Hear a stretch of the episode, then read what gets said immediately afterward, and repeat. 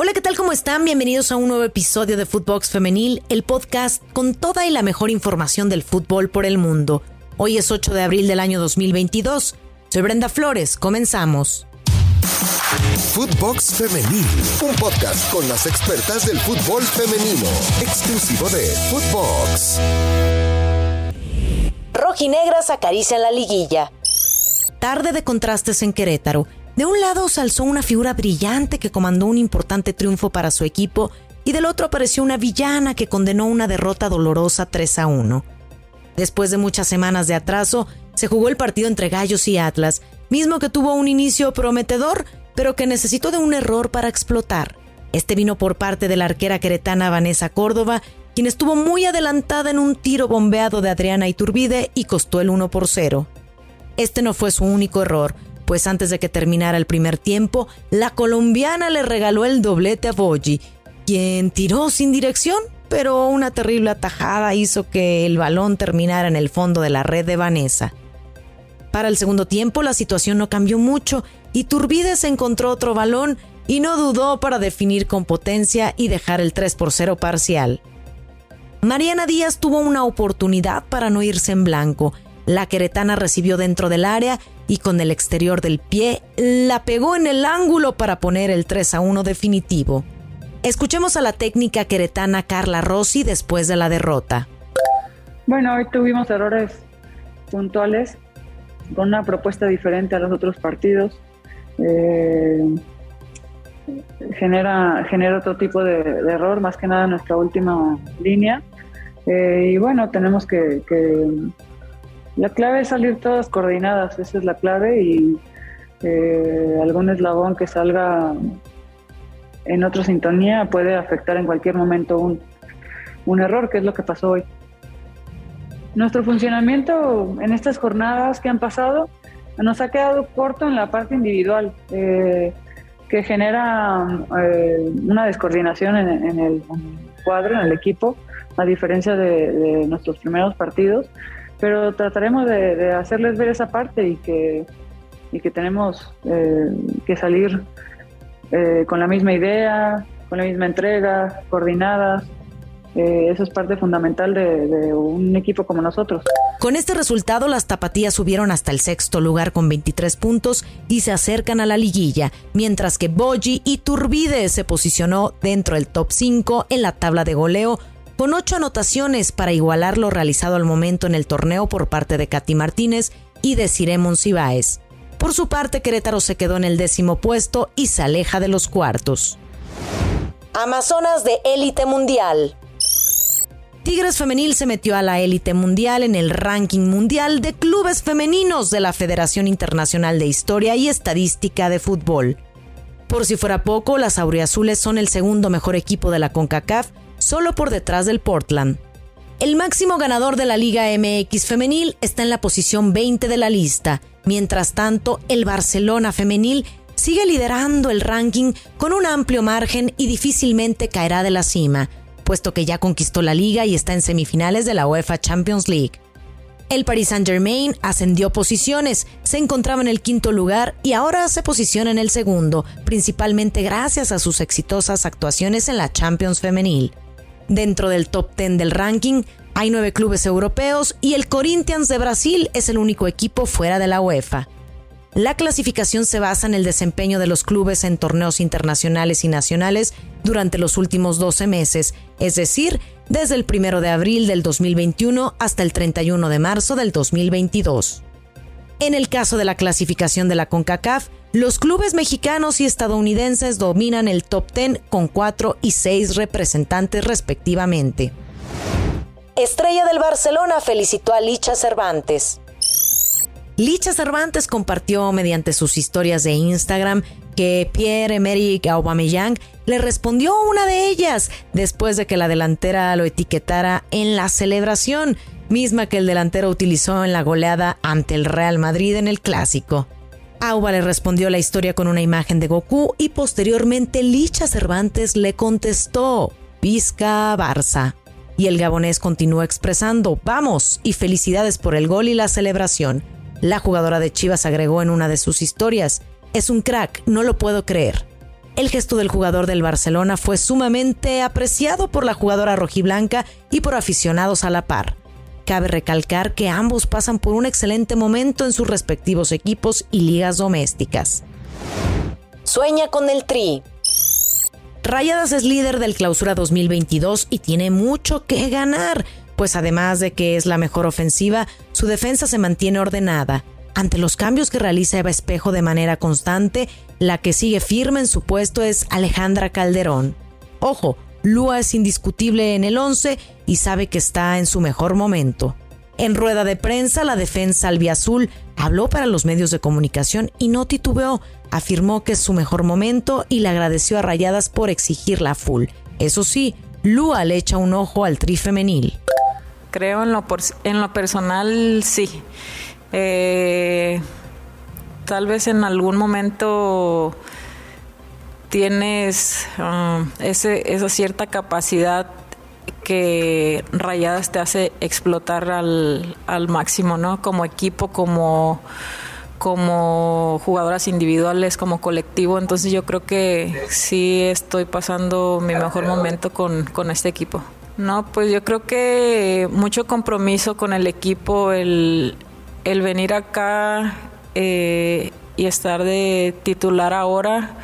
Eh, creo que representa todavía un poco más de compromiso de mi parte y el trabajo día con día. Eh, es difícil por la calidad de las jugadoras, como ya lo había mencionado, pero pues es que no hay, no hay de otra que trabajar y trabajar y, ser constante en, en, todas las situaciones dentro de la cancha, tanto en los entrenamientos como en el juego, como en situaciones eh, que van fuera de ti. Aunque actualmente es la dueña de la lateral derecha, la jugadora albiazul no siente que sea un puesto seguro y le tiró halagos a sus compañeras. Además, también le dio mérito a Eva Espejo y agradeció la confianza que tuvo en ella. Bueno, yo creo que seguro como tal no lo siento porque hay mucha calidad eh, dentro del equipo. Eh, cualquiera puede llegar en cualquier momento a, quitar ese lugar, entonces todos los días eh, el hecho de estar trabajando y hacer las cosas bien. Eh, desde que llegó Eva, pues yo también era nueva en el equipo, entonces sabía que tenía que hacer un esfuerzo importante para poder llegar a obtener el, lugar que, ahora tengo y no soltarlo. Al final siempre me han dado la confianza y, este, estoy muy contenta, estoy muy feliz, estoy trabajando bien y pues no hay nada más que, que el trabajo día a día.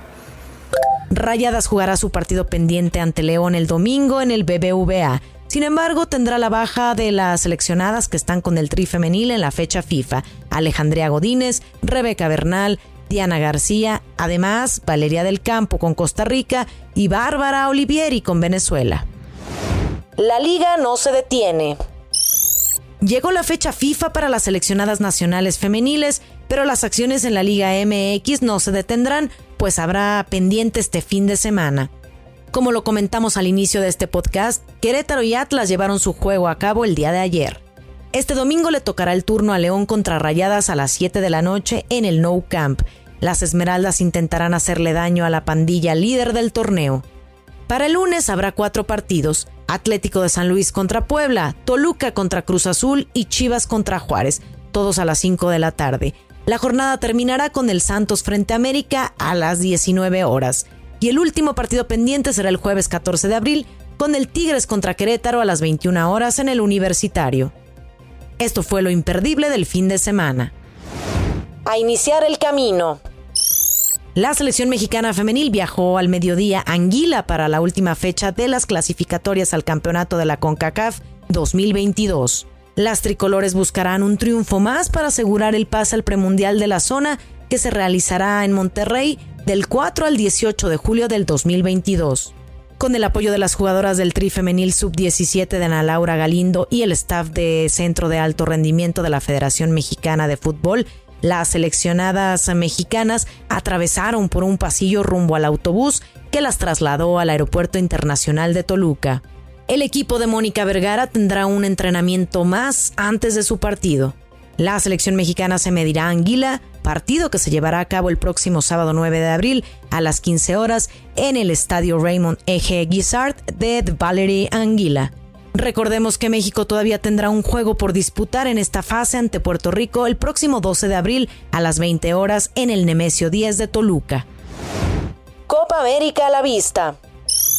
La Conmebol realizó el sorteo de la novena edición del certamen que se disputará en las ciudades colombianas de Cali, Armenia y Bucaramanga del 8 al 30 de julio.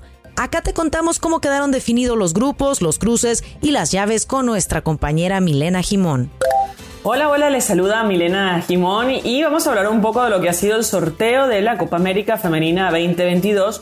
Una Copa América que trae muchas expectativas respecto a lo que va a ser esta competición, porque jugará tres cupos directos para la Copa del Mundo Nueva Zelanda y Australia, además de un cupo directo para la campeona del torneo, para los Juegos Olímpicos y uno para el repechaje de esos Juegos Olímpicos y tres cupos para los Juegos Panamericanos. Pero bueno, es un sorteo muy interesante porque, bueno, ya lo decíamos, eh, se juega mucho en esta competición. Las 10 selecciones que integran Conmebol fueron separadas en dos grupos, encabezadas por el grupo A, donde Colombia, que será cabeza de serie al ser el país anfitrión, eh, los equipos que completaron el grupo fueron Chile, Ecuador, Paraguay y Bolivia. En ese grupo que quedó bastante competitivo respecto a lo que va a ser el grupo B, que lo llamaríamos el grupo de la muerte, porque está encabezado por Brasil, que es la vigente campeona y además ha ganado 7 de las 8 ediciones eh, previas de esta Copa América. La única que no ganó la ganó la selección de Argentina, que está en este mismo grupo junto a Venezuela y Uruguay. Así que en la fase de grupos se enfrentarán los equipos a un único partido y el partido inaugural por supuesto será entre las anfitrionas Colombia y Paraguay. Ya en la fase final, donde clasifican las tres mejores de cada grupo, eh, hay que medirlas todas contra todas y el combinado que más puntos suma en la tabla de posiciones generales levantará entonces el trofeo de campeona de Copa América que por supuesto ya lo decíamos, irá a los Juegos Olímpicos de París 2024, las subcampeonas irán a ese repechaje, el tercero al quinto lugar tendrán cupo para los Panamericanos, que tendrán eh, como sede Chile, por la que selección de este país tiene un cupo directo. En caso de que Chile justamente termine en alguno de los puestos enunciados, el cupo se le dará al siguiente equipo de la tabla de posiciones. Otro de los aspectos a tener en cuenta en este certamen, que se disputará además tras cuatro años de la última edición y será la última vez que se haga así, porque a partir de la próxima Copa América se disputará cada dos años. Y hubo algo positivo dentro de todo, es que se incrementaron los premios en efectivo para las campeonas. Esta será de un millón y medio de dólares y las subcampeonas se llevarán un premio de 500 mil dólares. Así que bueno, Alejandro Domínguez ha hecho este esfuerzo obviamente para intentar mejorar las condiciones de las chicas a pesar de que no es nada similar a lo que ganan los hombres en la Copa América masculina. Y otro detalle serán eh, tres sedes las que se dieron a conocer. Eh, serán Cali y Bucaramanga, además de Armenia. Eh, según se confirmó en este sorteo, las ciudades donde se jugarán la fase de grupo serán Cali y Armenia y la fase final se jugará en el Estadio Alfonso Pérez en Bucaramanga, donde se jugará también, por supuesto, la final. Hay mascota se llama Alma y aparentemente esta perra elegida como la mascota para la Copa América 2022 es la hermana de Pibe. Pibe fue la mascota elegida de la Copa América masculina en Brasil 2021.